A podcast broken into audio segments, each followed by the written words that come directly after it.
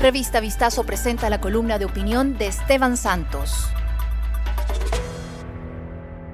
200 años después, lecciones y retos de una independencia.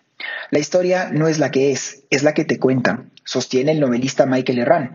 Por esto, para muchos, nuestro mismo comienzo cultural es ya cuestionado y depende del prisma con el que lo queramos relatar. América fue descubierta o fuimos sin más conquistados, y una vez obtenida nuestra anhelada independencia, con el nacer del nuevo país y su consiguiente flamante contrato social, ¿nacimos desde el inicio todos con la concepción de igualdad ante una misma ley? ¿O como míticamente lo sostuvo Orwell, también en esta granja unos siempre fueron más iguales que otros? Hoy es y debe ser un día muy especial para todos los ecuatorianos. Celebramos el hito de llegar a 200 años de vida republicana y democrática, algo no menor dentro de un pequeño país que ha luchado y sigue haciendo para sobrellevar todas las adversidades con las que ha tenido que lidiar, en donde dos siglos después todavía todo está por hacer. Un maravilloso y mágico lugar en la mitad del mundo que sigue siendo bendecido con vastos recursos naturales y en donde pese a todos los tropiezos, su mayor riqueza sigue siendo su gente. La verdad es que no nacimos iguales ante la ley. Tuvimos que luchar por obtener nuestra independencia y al tenerla, esta nació con muchos de los pecados culturales originarios que nos fueron impuestos.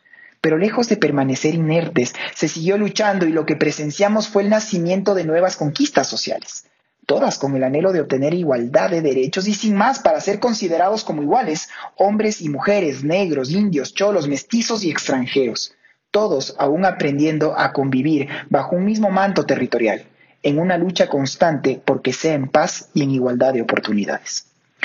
Hoy el Ecuador es una nación con fronteras plenamente definidas, que ha logrado firmar la paz con sus vecinos y que vive en armonía plena dentro del concierto internacional, que sigue luchando con taras históricas como el racismo y la inequidad por falta de oportunidades y ahora con nuevos enemigos comunes como lo son el narcotráfico y el crimen transnacional.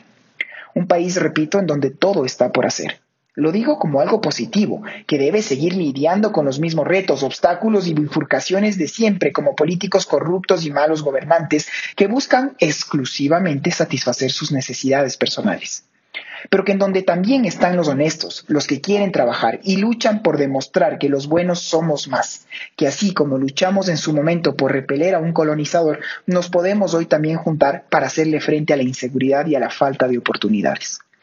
Albert Einstein brillantemente lo dijo, no hay nada más permanente que el cambio. 200 años después, ¿qué cambios buscamos para este nuestro país, en donde vivimos y en donde esperamos nuestros hijos quieran aún vivir?